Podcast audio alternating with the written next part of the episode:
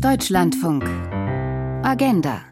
Wir stellen heute eine Frage, meine Damen und Herren, an Sie zu Hause oder unterwegs und besonders aber an äh, junge Leute quer durch äh, Europa, quer über Europa verteilt. Unser Thema in der Agenda heute.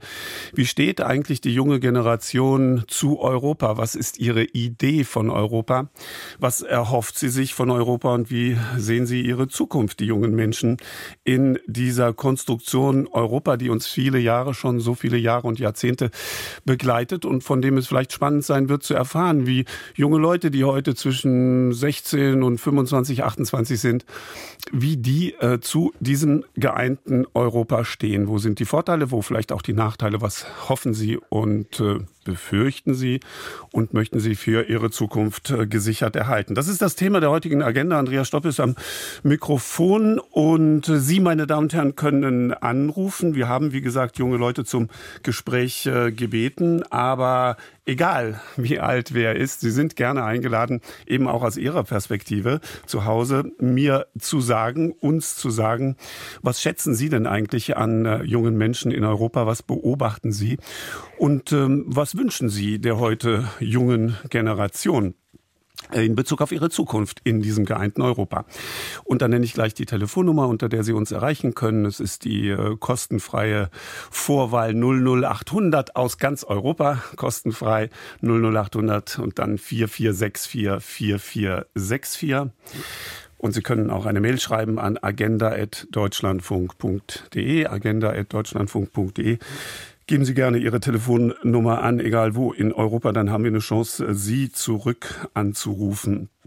Und jetzt schauen wir mal, wer hier sozusagen in der Gesprächsrunde auf Sie und auf uns äh, wartet. Es sind Menschen aus Rumänien, aus Lettland und aus Deutschland. Ich fange an in Lettland. Elisabeth Windule-Minze. Guten Morgen, Sie hören uns.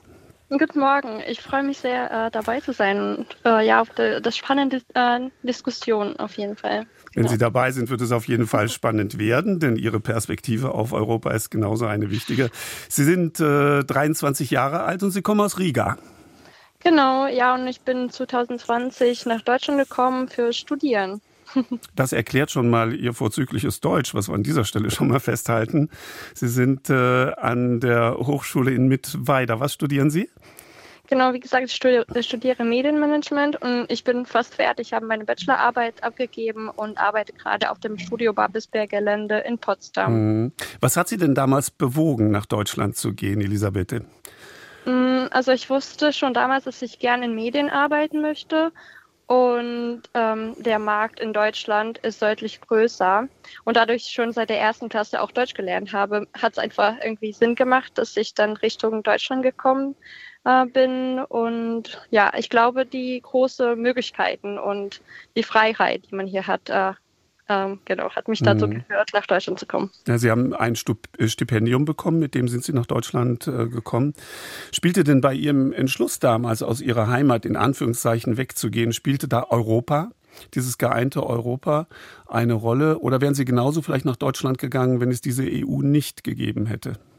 Ja, das hat auf jeden Fall alles deutlich vereinfacht, äh, dadurch man ja nicht so viel ähm, irgendwie, also man hatte nicht so hohe Einkommensgrenze, also man konnte einfach hinreisen natürlich, dadurch wir alle halt in Europa sind, also auch Lettland und ähm, ja, die Dokumente, Sachen waren ganz einfach zu lösen und jetzt kann ich auch problemlos arbeiten, ob ich, obwohl ich, also in Deutschland arbeiten, obwohl ich, obwohl ich gar nicht aus äh, Deutschland komme. Aber das hilft auf jeden Fall auch die Integration, ähm, mhm. hier irgendwie auch mit der Kultur zu interagieren und äh, ja, besser, ja, wo, mehr wohlzufühlen, würde ich so sagen. Wie ist das denn in Ihrem, in Ihrem Studienalltag? Was beobachten Sie da? Wie gehen die Kommilitonen und Kommilitonen mit Ihnen um? Sind Sie die aus Lettland oder sind Sie die Europäerin Isale Bete? Also, ich glaube, am Anfang hat man vielleicht manchmal so Unterschiede gemerkt, aber je mehr ich mit meinen Kommilitoninnen unterwegs war, äh, ich glaube, die haben es fast vergessen, dass ich nicht aus Deutschland komme. Also das hat gar keine Rolle dann mehr gespielt. Mhm, mh. Genau. Und so ist es ja auch schön. Ich glaube, Sie haben mal gesagt, meiner Kollegin Susanne Zare, die diese Sendung vorbereitet hat, äh, die äh, Nationalität äh, definiert mich eigentlich nicht. Die Nationalität definiert nicht, wer ich eigentlich bin. Genau, also ähm, natürlich hat man es immer im Hintergrund, behält man es immer im Hintergrund, dass ich, okay, ich komme aus einem anderen Land, aber grundsätzlich ist es ja egal, weil wir alle, also erstens auch die kulturelle Ebene ist sehr ähnlich. Also ich fühle mich nicht irgendwie anders und ich hatte auch nicht so viele Kulturschocks, wenn man so nennen will, als ich gekommen bin. Ähm, genau, mhm. deswegen spielt es für mich so weniger Rolle, ja, wo der Mensch genau herkommt. Ja, wie fand das eigentlich, wie hat das Ihre Familie aufgenommen, äh, Ihren Entschluss, nach Deutschland zu gehen und Ihre Freunde? Ähm, also ich glaube, meine Familie war die, die mich auch da ähm, ja, geholfen hat, da hinzukommen, äh, weil meine Eltern ja schon seit der ersten Klasse irgendwie wussten, dass sie sich wünschen würden, dass ich irgendwie weiter weg in die Welt gehe. Deswegen war es für meine Eltern auf jeden Fall, ähm, die waren sehr froh, dass ich das geschafft habe. Mhm. ähm, und meine Freunde, die besuchen mich immer hier. Also das ist ja auch nicht so weit weg. Man kann, man kann sehr einfach jetzt herkommen ähm, und ja, manchmal ist, es, man, man, manchmal ist es man schneller aus Lettland in Berlin als äh, von Berlin irgendwo anders in Deutschland zu kommen. Ja, das mag durchaus mal so sein. Also die Distanzen bekommen eine ganz andere äh, Tragweite. Ähm, Elisabeth äh, Windule-Minze, ich äh, stelle Ihnen jetzt Kosmin vor. Kosmin Chugui. Er ist aus Rumänien zugeschaltet. Guten Morgen, Kosmin. Guten Morgen, äh, danke schön für die Einladung und ich freue mich sehr, zwischen den Prüfungen an der Uni diese Debatte mitmachen zu dürfen. Das ist schön, dass Sie die Zeit äh, dafür äh, finden und Ihnen allen auch ein Kompliment, dass Sie die deutsche Sprache so gut beherrschen. Natürlich auf der anderen Seite ist auch klar, im Radio und im Rundfunk müssen wir natürlich schauen, dass wir ähm, uns auf der, in der Sprache Deutsch eben gut unterhalten können. Das erfüllen Sie alle hervorragend und auch die Kolleginnen und Kollegen, die dann im Laufe der Sendung noch zu Wort kommen. Wo sind Sie denn gerade? Wo verorten wir Sie, Kosmin Chugui? Wow, ich begrüße Sie eigentlich aus Iași. Das ist eine äh, Stadt im, äh, im Ostrumänien eigentlich, äh, in der Nähe, äh, also an der Grenze zu der Republik Moldau. Ich studiere hier, also in Iași, an der Universität Alexandru Ioan Cuza Rechtswissenschaften. Uh, ursprünglich komme ich aber aus Bukowina, das ist eine Region im, Nord, uh, im Nordrumänien, das ist an der Grenze zu der Ukraine, mhm. 20 Kilometer ungefähr ähm, aus einer Stadt, eine, einer, würde ich sagen, naja, nicht so kleinen, aber nicht so großen Stadt. Radauz heißt äh, meine Heimatstadt. Äh, und ja, wie gesagt, also ich komme aus, äh, aus Bukowina, studiere in Iași und parallel studiere ich aus der Ferne auch in Deutschland Politikwissenschaften an der Fernuni Hagen. Ah ja, diese beiden Studien verbinden Sie sozusagen. Mhm. Ja, ja, unglaublich gut. Man kann ja so viele Verbindungen zwischen äh, äh, zwischen Recht und Politik äh, ja, herstellen. Mhm. Sozusagen. Wie sind Sie zu diesen guten Deutschkenntnissen gelangt? Oh, gut. Naja, ich habe eigentlich äh, Deutsch, äh, also Deutsch war immer mein eines meiner Lieblingsfächer in der Schule. Mhm. Ähm, ich äh, habe eigentlich meine äh, das DSD2 schon im, äh, schon, schon als Elfklässler äh, bestanden, also diese mhm. Prüfung, das heißt äh, C1-Niveau. Und ich habe eigentlich auch ein bisschen mehr oder weniger habe ich auch auf Deutsch debattiert, äh, debattiert indem ich ähm, eigentlich die an dem äh, Wettbewerb Jugend debattiert im, im äh, Mittelost- und Südosteuropa teilgenommen habe. Mhm, mh. Das Schuld, und ich darf auch hinzufügen, Sie sind auch journalistisch unterwegs. Sie sind äh, Nachrichtenredakteur mh, äh, bei der deutschsprachigen Radiosendung Jugendwelle von Radio Rumänien äh, Temeschwar. Da machen Sie Programme in deutscher Sprache? Äh, ja, genau. Dankeschön für diese, für diese Erwähnung. Also ich bin tätig schon seit fünf Jahren, also schon seit 2019. Äh, also ich bin tätig bei äh, einem ja, bei, einem, bei einem Radioprojekt, ähm, im, ähm, die vom IFA, also vom Institut für Auslandsbeziehungen, ja. und Radio, Radio Rumänien Temesvar äh, unterstützt äh, wird. Mhm. Das ist eigentlich Radio in deutscher Sprache, genau. Äh, also Jugendwelle ist eine Jugendsendung eigentlich, eine Sendung, eine Radiosendung mhm. für Jugendliche, die von jungen Leuten gemacht wird. Und diese Sendung wird zweimal im Monat auf Radio äh, Rumänien Temeswar ausgestrahlt.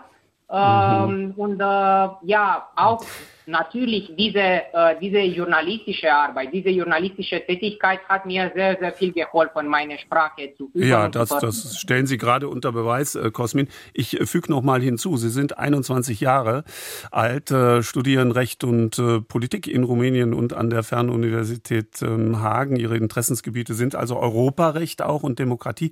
Gerade noch ähm, ganz äh, kurz, äh, Cosmin Chugui, Ihre, Ihre Freunde bezeichnen Sie als Europhoriker.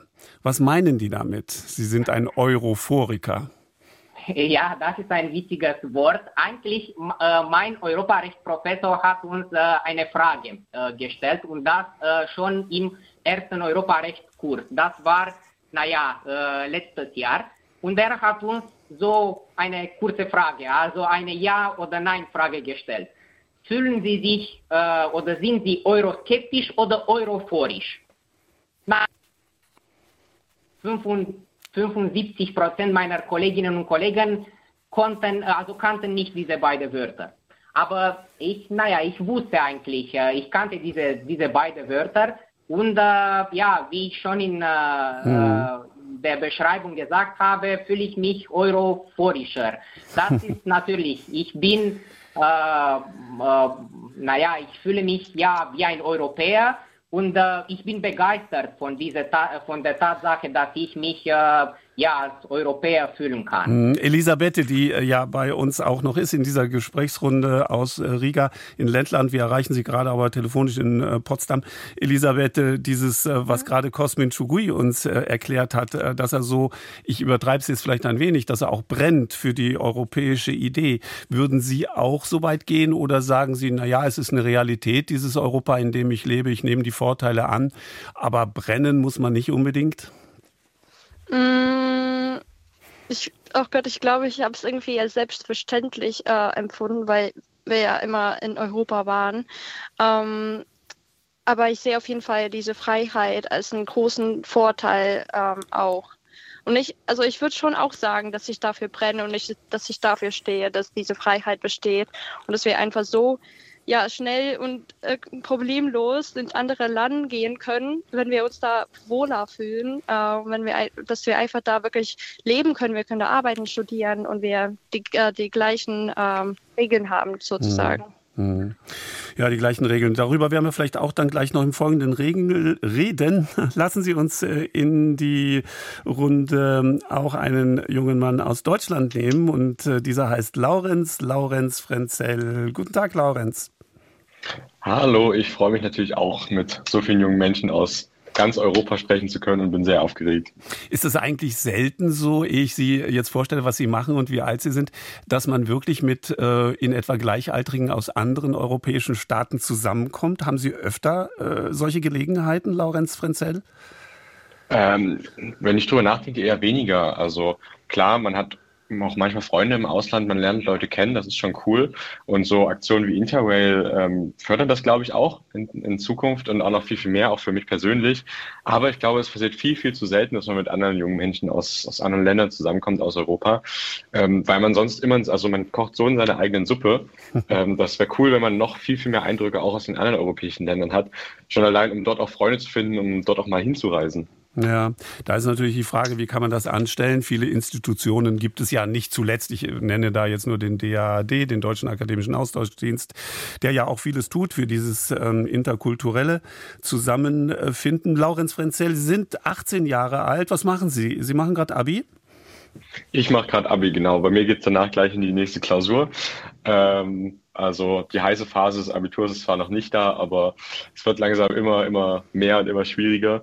Und dann bin ich irgendwann dieses Jahr in den nächsten Monaten mit der Schule fertig. Hm, Gibt es dann schon einen Plan, was Sie vorhaben danach? Also ich will tatsächlich erstmal Europa bereisen. Ich habe das Glück, Interrail das Ticket gewonnen zu haben. Das steht bei mir ganz oben auf dem Plan. Ich wusste gar nicht, und dass sowas danach, verlost wird. Ja, das wird tatsächlich verlost. Und es haben, glaube ich, 8000 oder 9000 Leute in Deutschland gewonnen. Das war eine, eine großartige ne? Möglichkeit. Ne? Mhm. Genau, genau. Und ähm, da werde ich auf jeden Fall erstmal Europa bereisen. Da freue ich mich sehr drauf. Und danach möchte ich gerne Jura studieren. Hm. Elisabeth, Sie haben gerade gelacht bei dem äh, Interrail. Sagt Ihnen das auch was? Ja klar, ähm, hätte ich auch ge äh, gern gemacht, aber das Studium und Arbeit hat alles, äh, ja, hat nicht äh, äh erlaubt, sozusagen, hm. ermöglicht. Ähm, aber nee, das ist auf jeden Fall auch eine gute Sache, die man auf jeden Fall benutzen sollte, wenn man die Zeit nehmen kann. Hm, äh, Laurenz, wenn Sie sagen, Sie wollen dann erstmal reisen äh, und kennenlernen. In Europa sind wir ja in der, wie soll man sagen, Situation auch, dass man in zehn Stunden Zugreise drei Länder passieren kann. Ähm, aus welchen Gründen reisen reisen Sie, um irgendwo auch mal dann in der Sonne zu liegen, um sich zu erholen?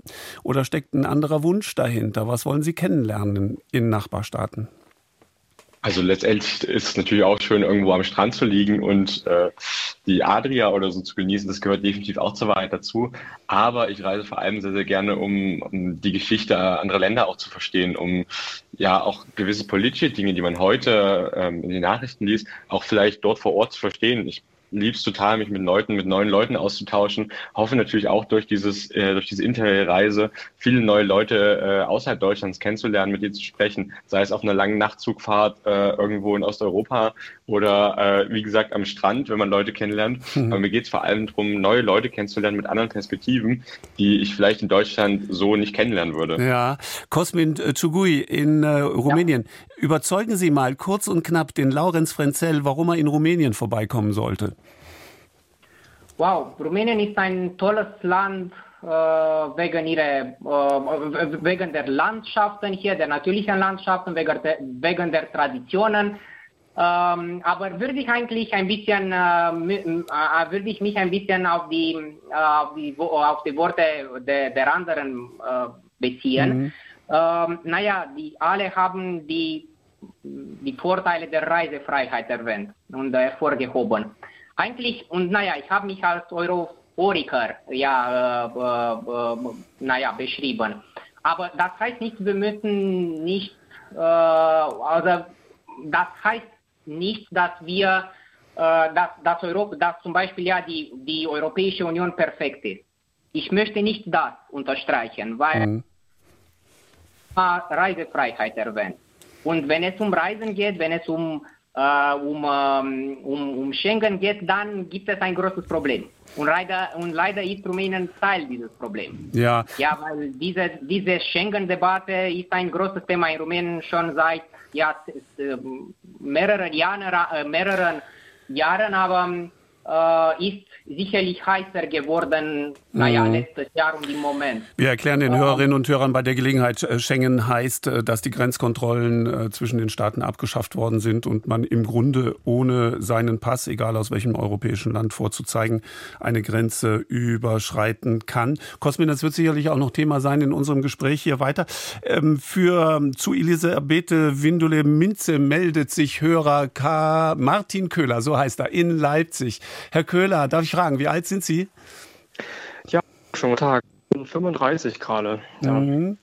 Und äh, Sie haben auf das Stichwort Riga äh, reagiert, da, ähm, also die, die, Stadt, aus der Elisa Elisabeth stammt.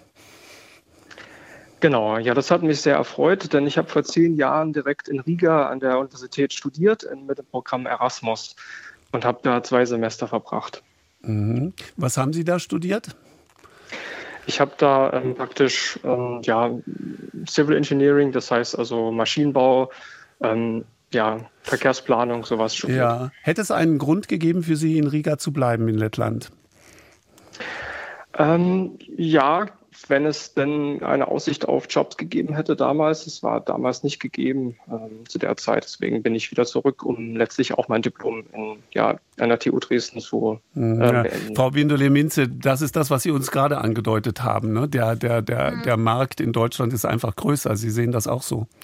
Genau, genau, ja. Deswegen, also deswegen bin ich ja auch hergekommen. Ähm, es gibt auf jeden Fall Bereiche, in denen man besser einen Job finden kann, beziehungsweise wo wir vielleicht ein bisschen, also wir, ich sage jetzt äh, Letten, äh, ein bisschen äh, ja, weiterentwickelt sind, äh, meiner Meinung nach, was halt irgendwie IT oder Telekommunikation betrifft. Ähm, aber dadurch das Land ja an sich kleiner ist, natürlich sind die Märkte auch kleiner. Und dann geht man irgendwo anders hin, weil man sucht ja nach irgendwie besseren Möglich äh, Lebensmöglichkeiten. Mhm. Ähm, Martin Köhler in Leipzig, der Sie uns angerufen haben, ganz kurz vielleicht, wie ist denn Ihr Zugang zu Europa? Hat Ihnen diese europäische Idee auch diesen Berufsweg äh, geöffnet? Sind Sie da begünstigt worden oder sagen Sie, nö, das wäre eigentlich auch ohne ähm, das europäische, die europäische Konstruktion so verlaufen? Also ich denke, es hat mich sehr bereichert. Also dadurch, dass ich dort ähm, ja einfach sagen eine andere Kultur kennenlernen durfte, ähm, mein Schulenglisch, was bis dahin relativ schlecht war, einfach auf ein fließendes Level gebracht habe, dort Menschen aus ganz Europa ähm, kennengelernt habe, mich mit denen bis heute verbunden habe, hat mich dann beruflich tatsächlich nach dem Studium auch ins internationale Feld gebracht, indem ich ähm, ja bei der Bahn, ähm, ja, wenn man so will, auch europäische Entwicklungshilfe betrieben habe. Mhm. mhm. Herr Köhler, danke, dass Sie angerufen haben. Unsere Nachrichten kommen. Ich sage Ihnen äh, zu Hause nochmal, wir können mit Ihnen auch diskutieren. Rufen Sie uns an unter 00800 4464 4464 oder schreiben Sie an agenda.deutschlandfunk.de. Von äh, Elisabeth müssen wir uns leider verabschieden. Daher auch noch die Frage an Sie. Ähm, die Letten sind ein sehr selbstbewusstes äh, Volk. Sie sind stolz, da geboren zu sein. Ähm, ist dieser Stolz stärker als die Freude über ein geeintes Europa?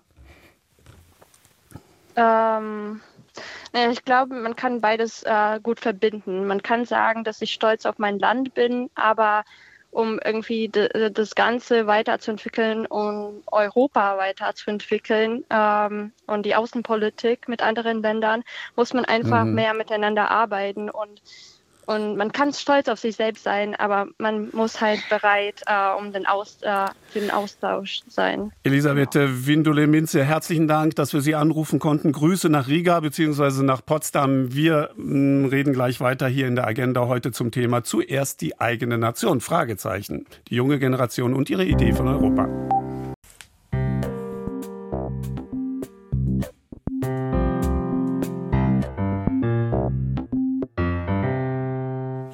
Weiter geht es in unserem internationalen Gespräch quer durch Europa. Wir waren gerade schon in Lettland. Äh, wir haben einen jungen Mann aus Deutschland äh, dabei und sind mit Rumänien verbunden und werden jetzt gleich äh, diesen Reigen erweitern. Ich dieses aber tue, schaue ich auf eine Mail, die uns Christiane Zwickenpflug äh, geschickt hat aus München. Sie ist im Jahr 1945 geboren und äh, sie schreibt, die Jugend Europas hat äh, so gut wie noch nie. Alles ist erreichbar mit Fleiß und noch leichter mit Glück.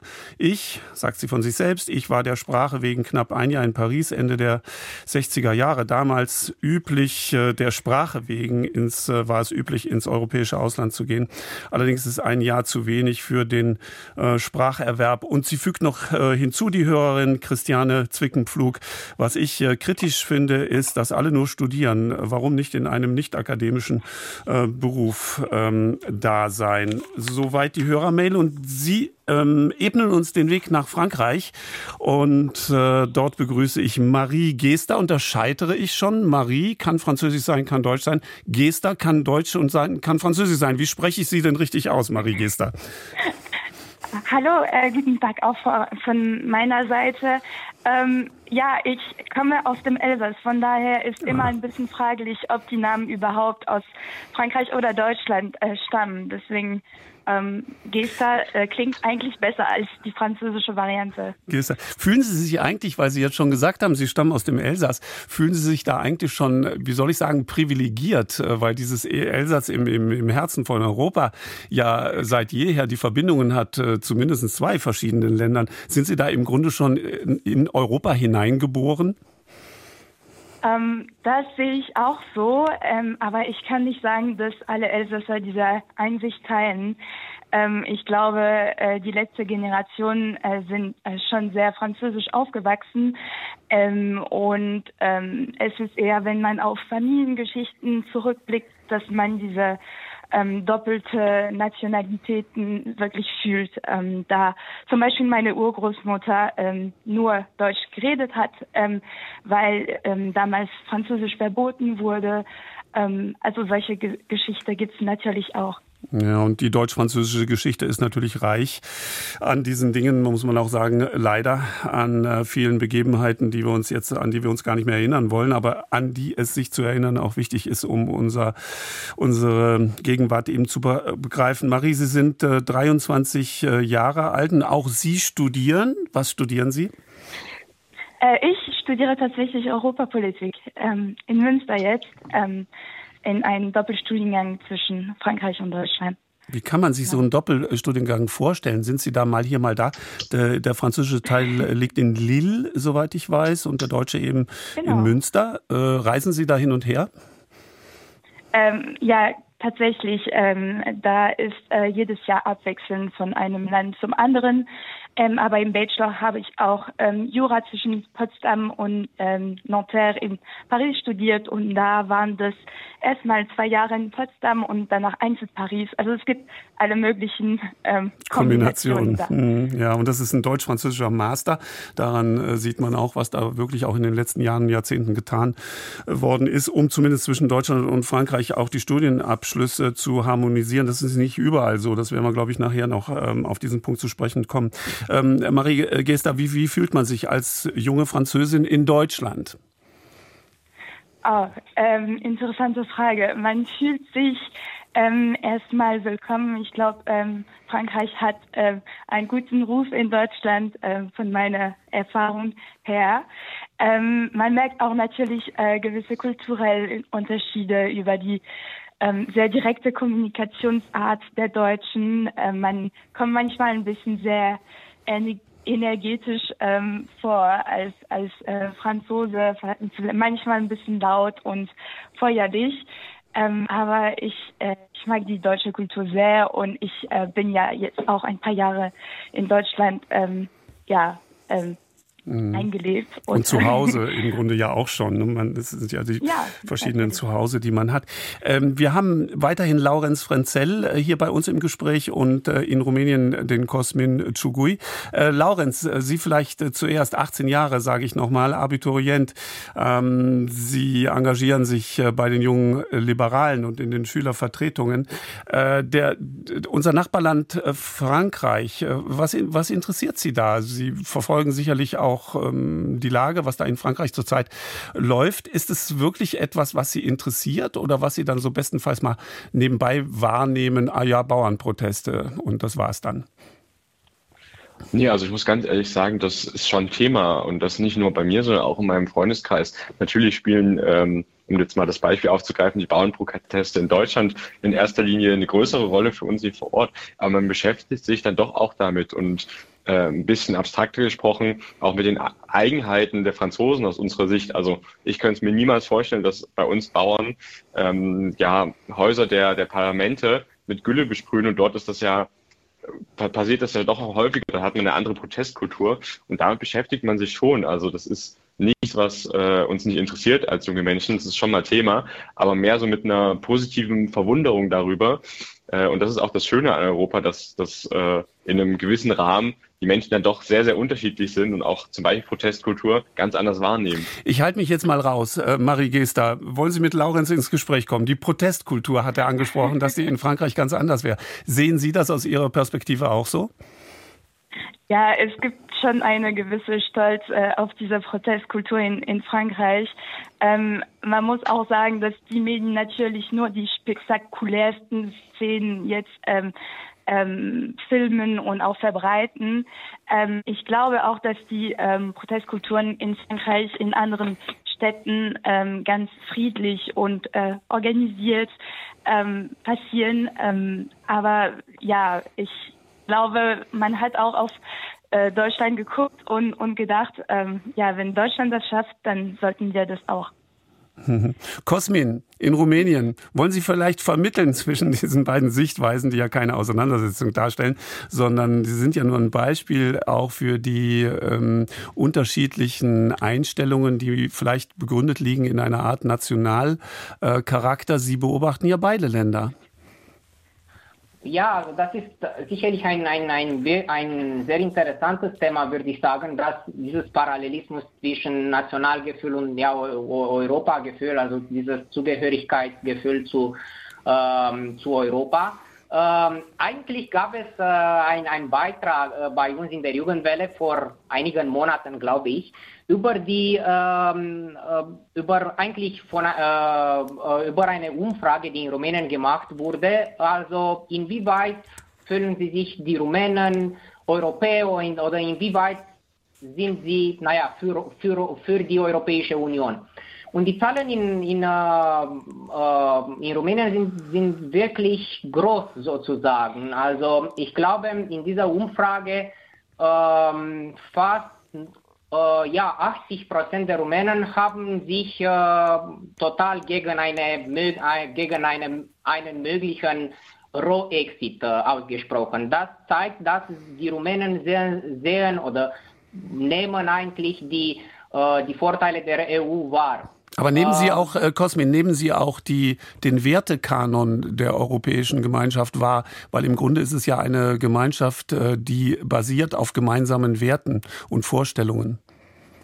Ja, also die europäischen Werte sind wirklich, äh, naja, geschätzt, sind wirklich äh, äh, wichtig. Und ähm, gibt es ja diese, äh, dieses, mh, hm, wie soll ich das, das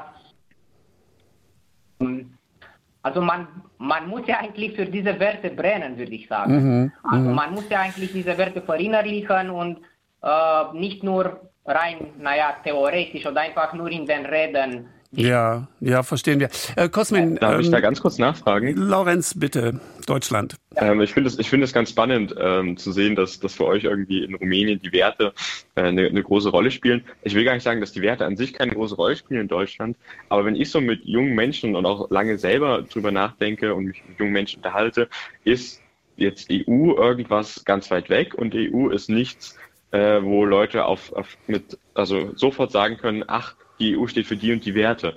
Also ich glaube, ähm, dass die EU in Deutschland mittlerweile eine solche Selbstverständlichkeit geworden ist, äh, gerade für uns junge Menschen, da nehme ich mich auch selbst mit in die Verantwortung, dass man überhaupt nicht mehr wahrnimmt, welche Werte und welche Vorteile die EU denn wirklich für uns bringt. Nimmst du das in Rumänien anders wahr? Also sind die Jugendlichen da wirklich, also wissen die, warum wir die EU brauchen und was, was cool an der EU ist?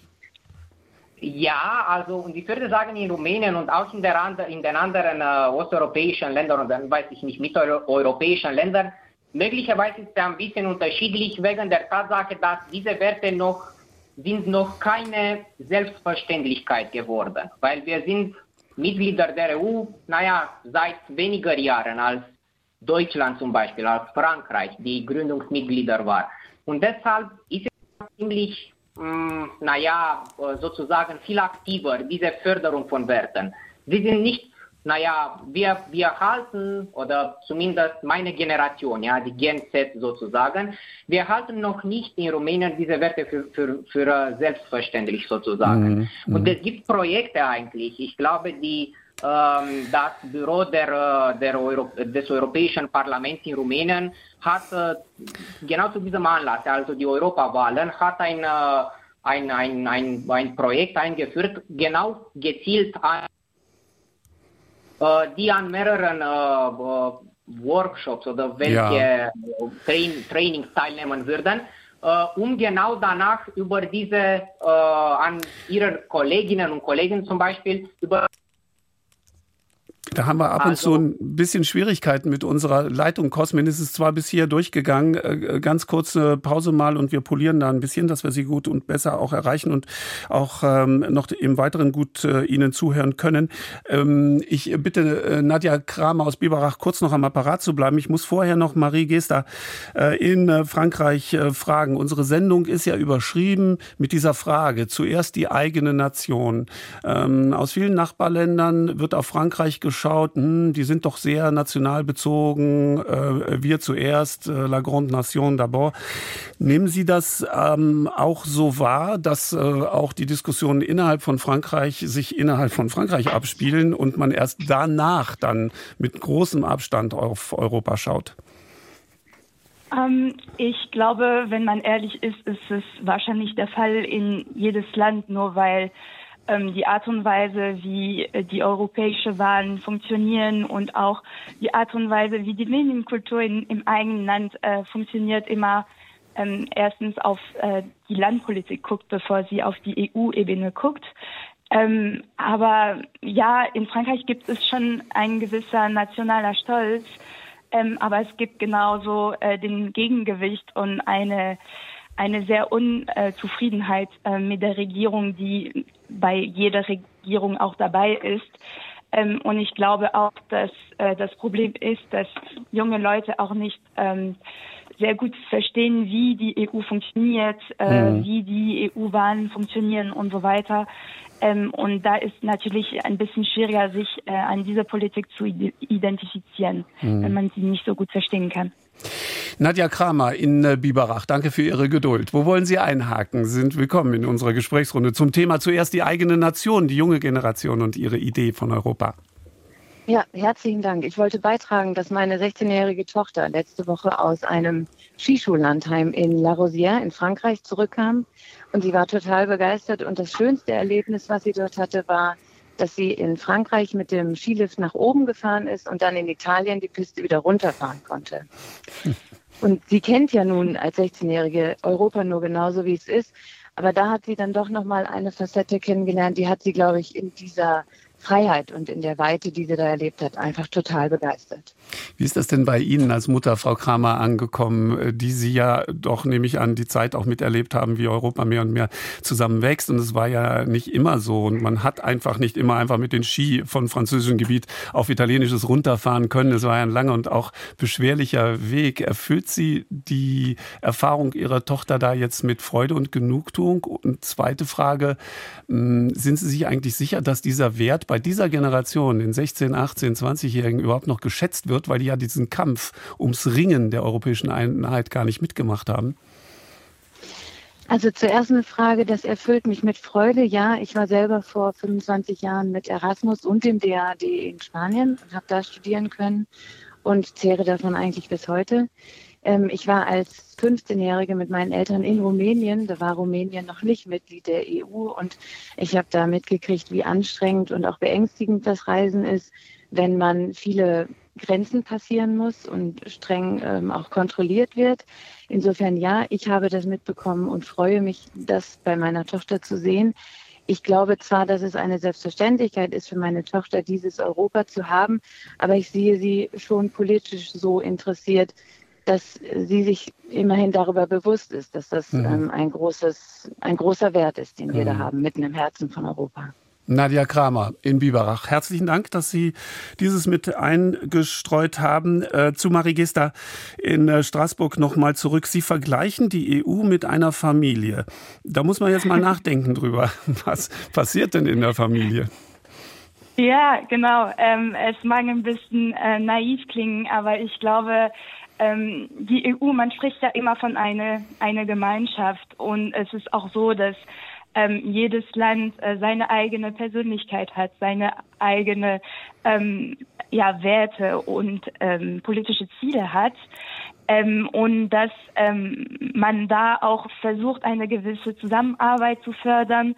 Ähm, und ähm, Entschuldigung. Ähm, genau, also ich, ich glaube, dass ähm, das, was an Europa vielleicht fehlt, ist dieses ähm, gemeinsam auf äh, dem anderen, äh, den anderen Land gucken und ähm, ein gewisses Enthusiasmus für die andere Person haben. Ähm, ja, und das würde ich wie eine Familie vergleichen. Es mag ein bisschen ähm, naiv sein, aber. Kann ja, kann ja durch Liebe geprägt sein, aber trotz der Differenzen sozusagen oder der unterschiedlichen Sichtweisen. Genau, gegenseitiges äh, Respekt und ja. Unterstützung. Das ist übrigens ein Gedanke, der auch in der Frühphase der EU, zum Beispiel auch von Willy Brandt, äh, damals seinerzeit in seiner Regierungserklärung, er hat im Hinblick auf Europa mal gesagt, wir wollen ein Volk der guten Nachbarn sein. Also dieses nachbarschaftliche Verhältnis, äh, Nachbar, der auch für den anderen eintritt Eintritt eben nicht unbedingt in allen Punkten verstehen muss, aber der einfach hilft und aushilft ja. und dann auch da ist. Äh, Marie Gester, Laurenz Frenzel, äh, Cosmin Chugui neben mir hat Platz genommen, meine Kollegin Susanne Zare, die Sie schon kennengelernt haben, denn sie hat diese Sendung sortiert und ist auf Sie gestoßen, auf Sie alle als Gesprächspartnerin und Gesprächspartner. Wie, äh, was sagen unsere Hörerinnen und Hörer, die diese Sendung hören, Susanne? Ja, Hörerinnen und Hörer schreiben vor allen Dingen, dass es ihnen Mut macht, junge Menschen zu hören, die ja vereint klingen. Monika Fuhr schreibt zum Beispiel, es ist wunderbar, diese jungen Leute und ihr positive Lebenseinstellung zu Europa zu hören, zu ihren Heimatländern, zur Gesellschaft und zu ihrem Leben. Das macht mir heute Morgen, so schreibt sie schon wieder gute Laune und gibt mir viel Hoffnung. Sie und unsere Zukunft.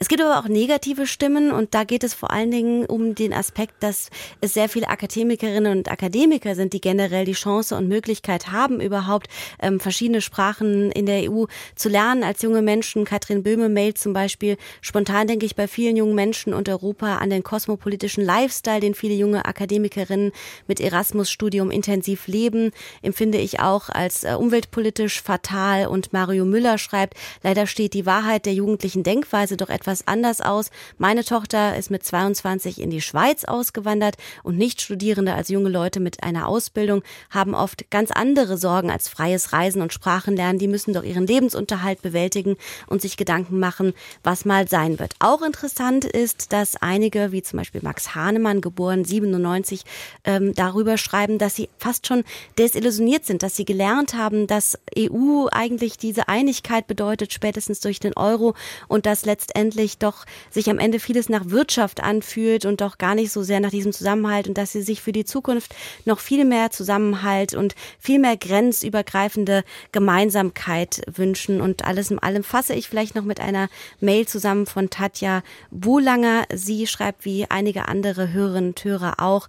Ich bin selbst 2004 nach meiner Ausbildung nach Frankreich gegangen, wo mir in einer deutschen Firma im Raum Paris eine Stelle angeboten wurde. Es war großartig, dort zu leben, einfach so eine Chance für uns als Europäerinnen, einfach so in ein anderes Land zu gehen und dort zu arbeiten. Und nach fünf Jahren zog es mich dann doch wieder in meine Heimat zurück nach Hamburg.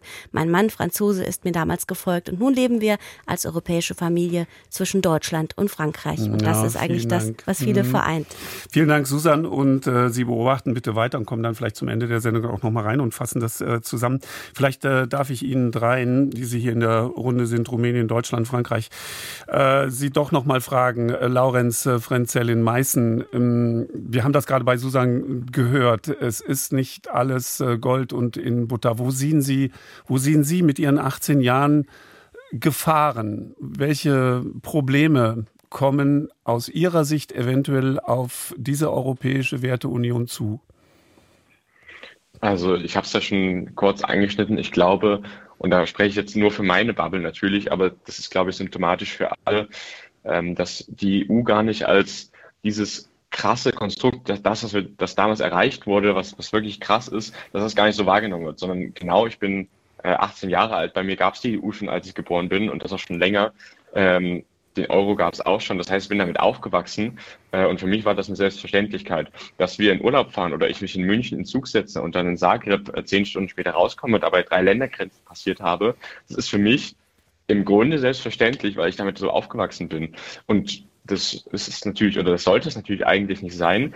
Und mittlerweile wird die EU so ein Stück weit, das ist so mein Gefühl, auch so im Bekanntenkreis, mehr so als Bürokratieunion statt als so Freiheits- und Wirtschaftsunion gesehen. Also viele meckern über irgendwelche äh, über nationale Regelungen hinausgehende Verordnungen durch die EU äh, und merken überhaupt nicht, dass, dass die EU wirklich, wirklich uns allen, und damit meine ich wirklich fast allen, Vorteile gibt.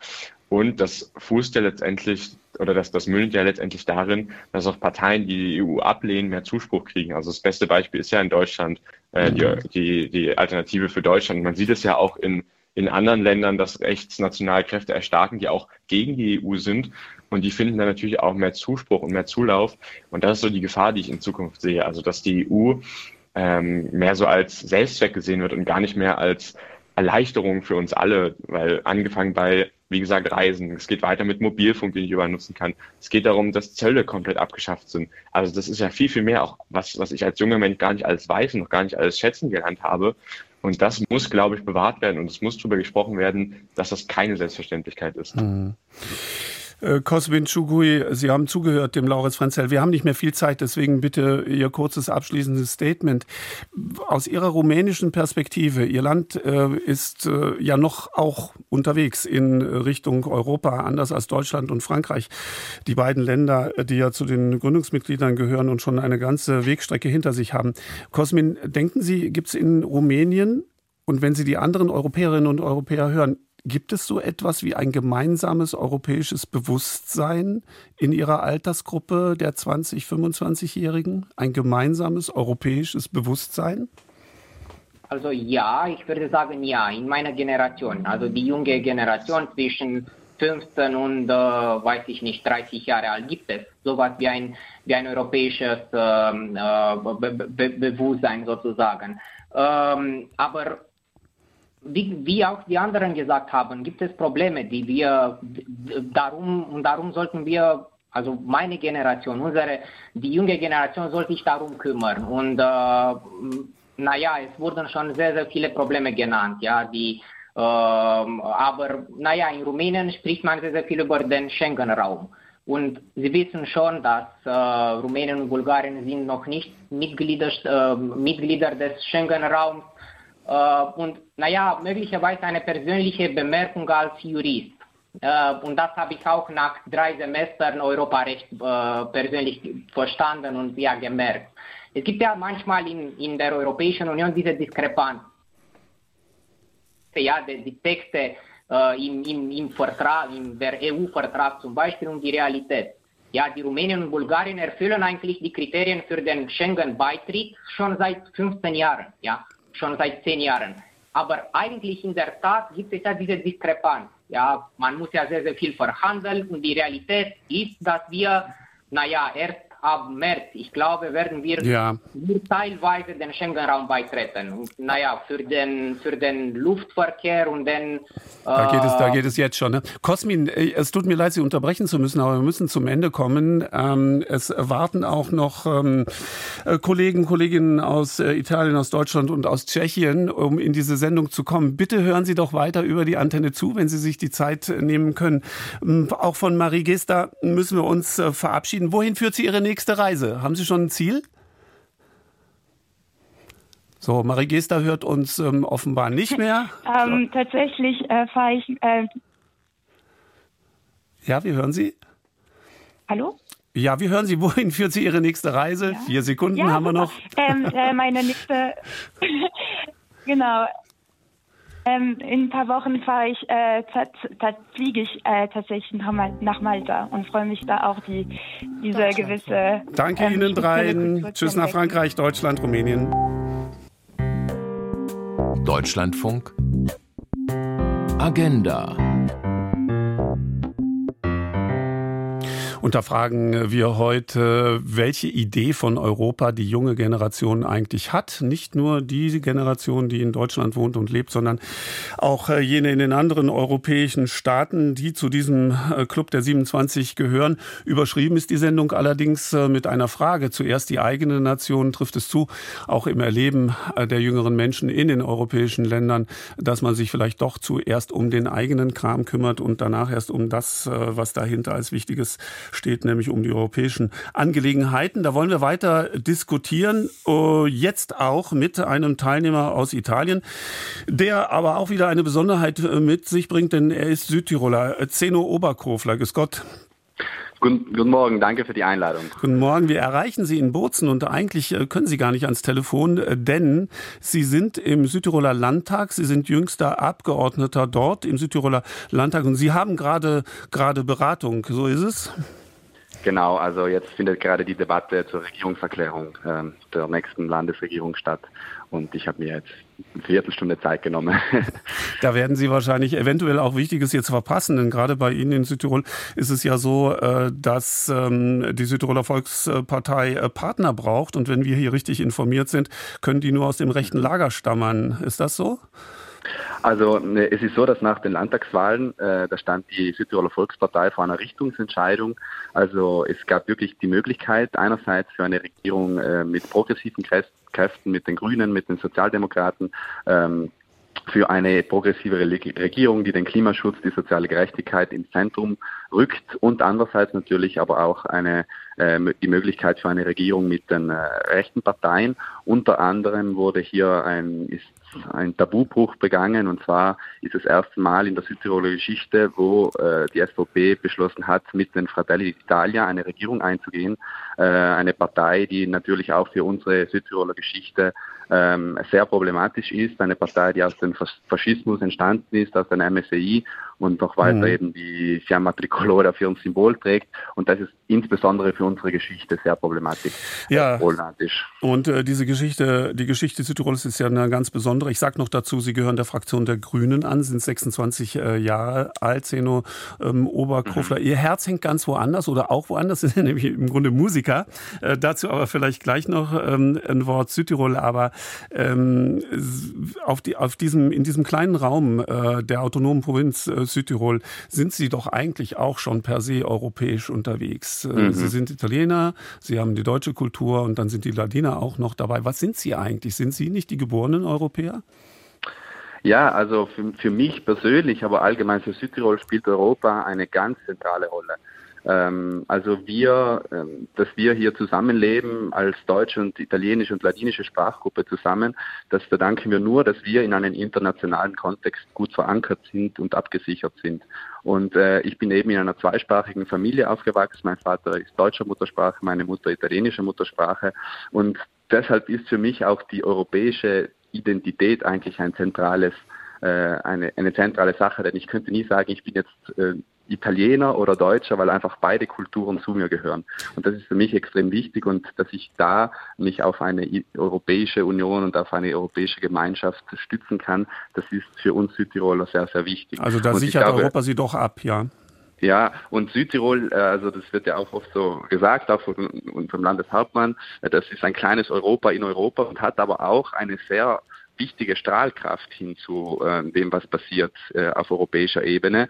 Und ähm, darum ist für uns auch die internationale und europäische Dimension sehr wichtig und wir müssen da auch eben aufpassen, welches Signal wir nach außen senden. Mhm. Und eben, ja, leider wurde mit dieser Entscheidung ein, ist, ist Südtirol reiht sich ein zu den Ländern, die eben auch rechtspopulistische Parteien in dem Sinne salonfähig machen, halt wo konservative Parteien einfach mit äh, ja. rechtsnationalen Parteien zusammenarbeiten. Zeno Oberkofler, ich stelle Ihnen Sarah Lange vor. Äh, Sarah Lange mhm. ist äh, 21 Jahre alt, gerade geworden. Man kann noch gratulieren zum Geburtstag, Sarah Lange. Herzlichen Glückwunsch. Alles Gute. Danke. Und äh, Sarah Lange, Sie studieren in Dresden das Fach internationale Beziehungen. Ja, wir haben es gerade im zweiten Teil der Sendung gehört. Natürlich äh, genauso wichtig, selbstverständlich genauso wichtig sind äh, sämtliche Handwerker und Dienstleistungsberufe, die man sich überall überhaupt nur denken kann, äh, könnten auch in dieser Sendung Raum greifen. Und meine Damen und Herren, wenn Sie dazu gehören, bitte greifen Sie zum Telefonhörer, rufen Sie uns an und bringen Sie auch diese Aspekte mit rein. 00800 4464 4464 ist die Telefonnummer oder rasch eine Mail an agenda.deutschlandfunk.de. Zurück aber zu äh, Sarah Lange. Internationale Beziehungen, ja, das, da wird es eigentlich schon klar, Sie müssen Europäerin sein, sonst würden Sie dieses äh, Studienfach gar nicht gewählt haben. Ja, also ob man dafür jetzt Europäerin sein muss, weiß ich nicht genau. Aber ich denke, ein gewisses Interesse dafür hat auf jeden Fall nicht geschadet. Sind Sie denn Deutsche oder wie, ja. wie, wie fühlen Sie sich? Ah, ähm, oh mein Gott, also das ist ja eine ganz schön äh, philosophische Frage.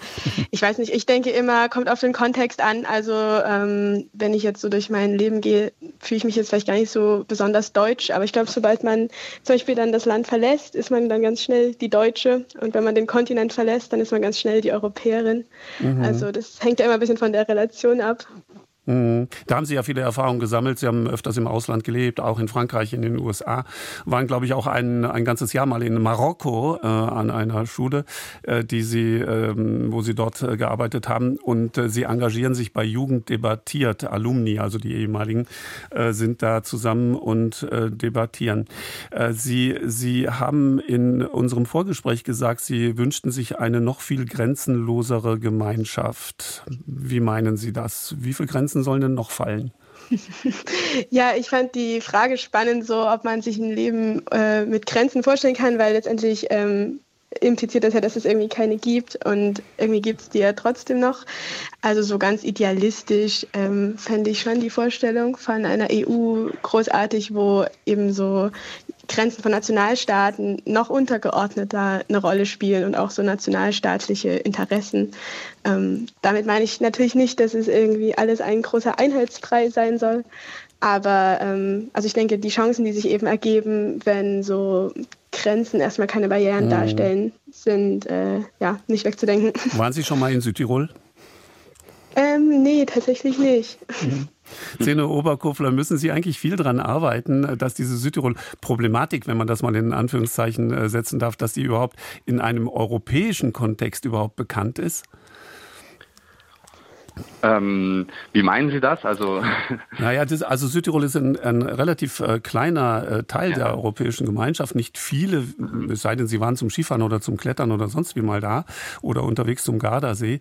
Äh, nicht viele äh, kennen die Lebensbedingungen, die sie haben, die mhm. Vorteile und die Nachteile. Die Vorteile, mhm. Sie hatten das ja gerade auch genannt, in der Mehrsprachigkeit und den kulturellen Einflüssen, die Sie ja versuchen, äh, alle unter einen Hut äh, zu bringen. Ist das eigentlich, und vielleicht stelle ich die Frage so, sind eigentlich diese verschiedenen Kulturen, die in Ihrem Land Südtirol aufeinander prallen. Ist das ein Vorteil und kann das vielleicht auch ein Modell sein für Europa?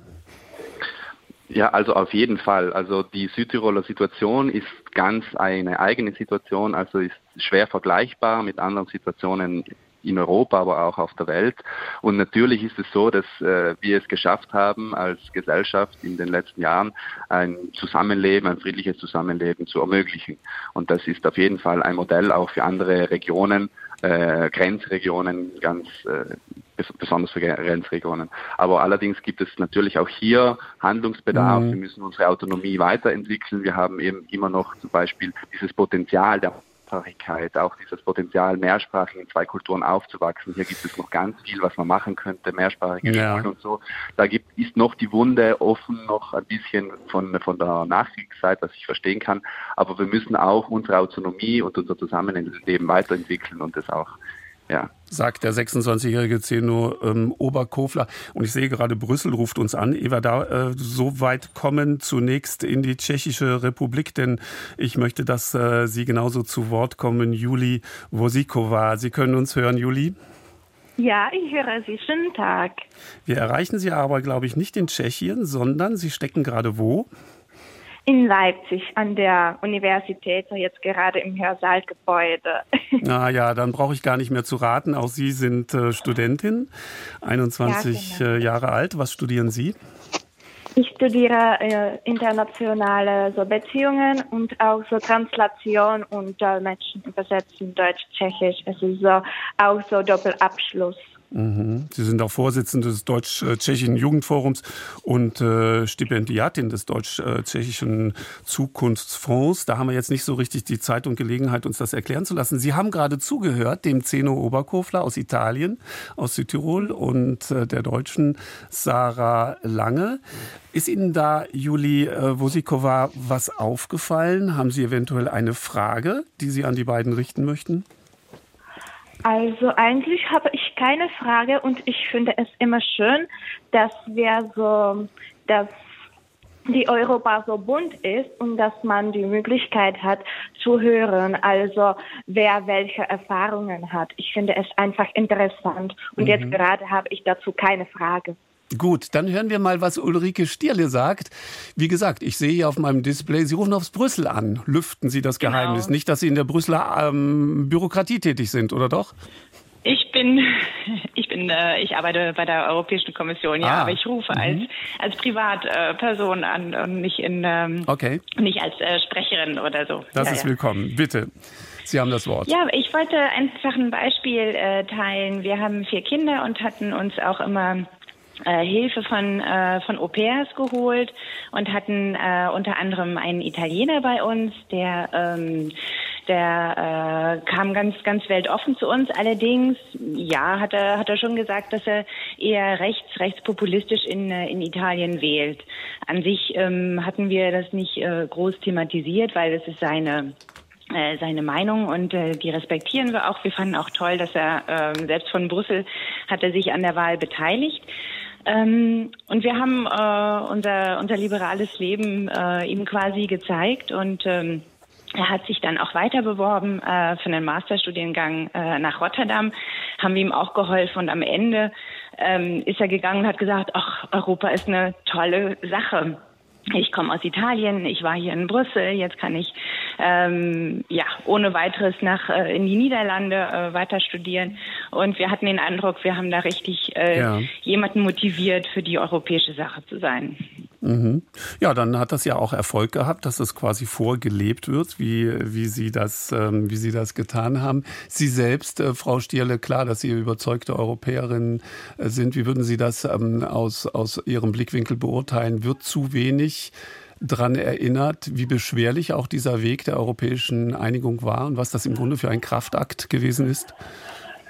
Ja, im Prinzip kam das ja auch schon öfter in der Sendung an, dass, äh, dass diese Freiheiten eben nicht äh, von alleine bestehen, dass äh, da gerungen wird und auch äh, Bulgarien, Rumänien mit dem Schengen. Ähm, äh, Zugang. Ähm, das hat ja auch teilweise Gründe in den äh, in den nationalen Institutionen, ne, die dann ähm, die dann noch gewisse äh, Voraussetzungen erfüllen müssen. Mhm. Ähm, von daher, ja, es, ist immer wieder ein, äh, ein Ringen. Mhm. Aber andererseits gibt es auch viele, viele Möglichkeiten und auch, äh, wo die ähm, Ausbildungsberufe angesprochen werden, da kann ich äh, Werbung machen quasi von der, äh, von der, von den europäischen Institutionen gibt es Programme, äh, Erasmus Plus, wo eben auch Auszubildende ähm, ja. in andere Länder äh, schauen können. Und das ist wirklich wichtig, ja, zu gucken, wie geht's anderen, wie geht's mir, ähm, wie finden wir alle zusammen. Aber Frau Stierle, gerade da noch mal ganz rasch gefragt, aber kriegen wir da auch äh, die Menschen, die jetzt nicht im akademischen Bereich unterwegs sind?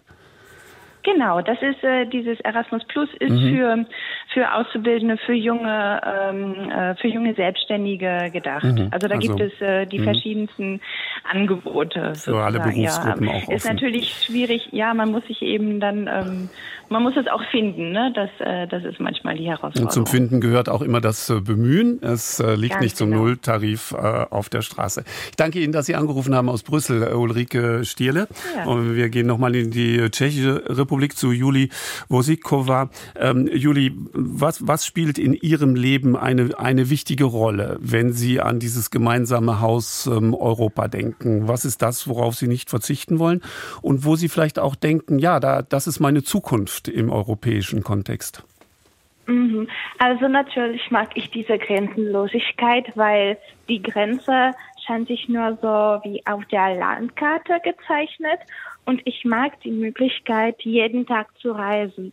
Ich kann mich in jeder Weile entscheiden, ja, ich mache jetzt so eine Reise und dafür bin ich wirklich dankbar, dass ich so diese Möglichkeit habe, weil für unsere Generation würde ich sagen, es ist sehr wichtig, die anderen Kulturen und Länder kennenzulernen und einfach auch Kontakte erbauen. Mhm. Also das finde ich sehr gut und dass wir auch diese Möglichkeiten haben zu studieren in den anderen Ländern, wie ich jetzt gerade, das finde ich wirklich super, weil ich kann mir ja selbst vorstellen, dass ich in Deutschland dann bleibe und dann nicht zurück nach Tschechien kehre, auch wenn ich so international arbeite. Ihr, Ihr Land, die Tschechische Republik, äh, gehört noch nicht zum Euroraum. Also, um auf die Währung zu sprechen zu kommen. Sehnen Sie das herbei oder sagen Sie, nö, es kann gerne auch bei den Kronen bleiben?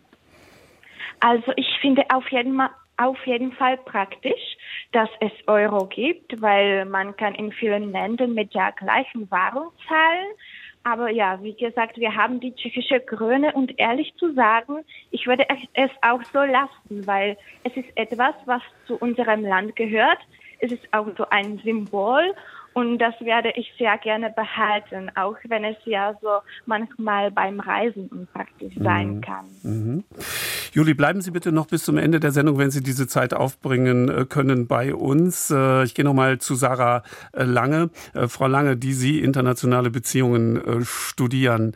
Ähm, das fragen auch Hörerinnen und Hörer mal an. Wie stellt sich die junge Generation eigentlich vor, mit ähm, Autokraten wie Orban umzugehen? Gehen. Was würden Sie jetzt, wenn Sie im Europäischen Parlament Gewicht und Stimme hätten, Sarah Lange, was würden Sie sagen, was man da tun muss? Ist das für Sie ein Verhinderer, der stört, oder muss man mit dem irgendwie klarkommen? Wie wäre Ihre Strategie? Oh, ähm, große Frage. ähm, also ja, ich denke natürlich, grundsätzlich muss man immer klarkommen. Also das ist ja sowieso die Aufgabe, dass man einfach alle mitdenken muss. Und ähm, auch wenn das vielleicht manchmal gegen die eigenen Vorstellungen oder so die eigenen Ideale geht, müssen wir immer mit den Leuten arbeiten, die eben da sind und ähm, mit den Menschen und mit der Bevölkerung und auch mit den äh, Regierungsvertretern. Ähm, trotzdem, also äh, als überzeugte Europäerin würde ich ähm, antieuropäische Haltungen, die da auch vielleicht Entwicklungen also aktiv aufhalten oder torpedieren, auf jeden Fall kritisieren. Ähm, wie ich ganz konkret im EU-Parlament mit äh, Orban umgehen würde, ganz ehrlich, keine hm. Ahnung. Ich bin ganz froh, dass das, ja. dass das aktuell nicht meine Aufgabe ist. ja, wer weiß, was auch morgen passiert, denn morgen gibt es ja auch auf EU-Ebene ein großes Treffen. Aber vielleicht fragen wir Zeno Oberkofler. Wir wollen jetzt nicht mhm. in, die, in, die, in die Details der Politik äh, steigen, aber es ist doch etwas, was viele Menschen vor dem Hintergrund Europa natürlich interessiert. Was machen wir mit denen, die so nicht richtig den Eindruck ähm, erwecken, an einem Strang in Bezug auf die europäische Werte da äh, zu ziehen? Sehen Sie da eine Lösung? Mhm.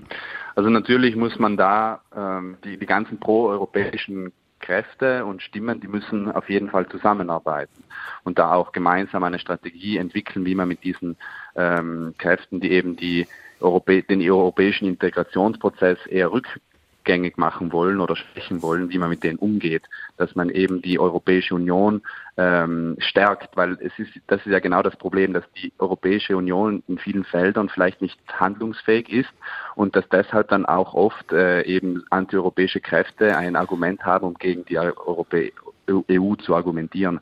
Und mhm. das Problem ist ja, dass genau die Kräfte, die Europa eigentlich schwächen wollen, äh, die Garanten dafür sind, dass eben zum Beispiel äh, Großkonzerne weiter keine Steuern zahlen, dass ein Steuerdumping betrieben wird zwischen den, den Ländern, dass wir eben auch weiterhin in die Klimakrise da nicht äh, also ja. mit einer gemeinsamen Stimme sprechen. Also da braucht mhm. es auf jeden Fall die Zusammenarbeit aller Parteien, die an Europa glauben und die an Europa mhm. stärken wollen.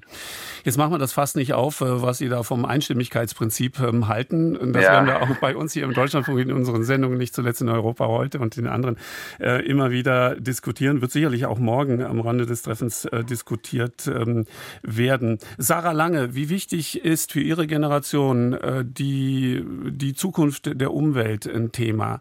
Ist das wirklich die Umweltpolitik Politik ähm, etwas, was Sie in erster Linie im Moment, ähm, was Ihnen Sorgen macht?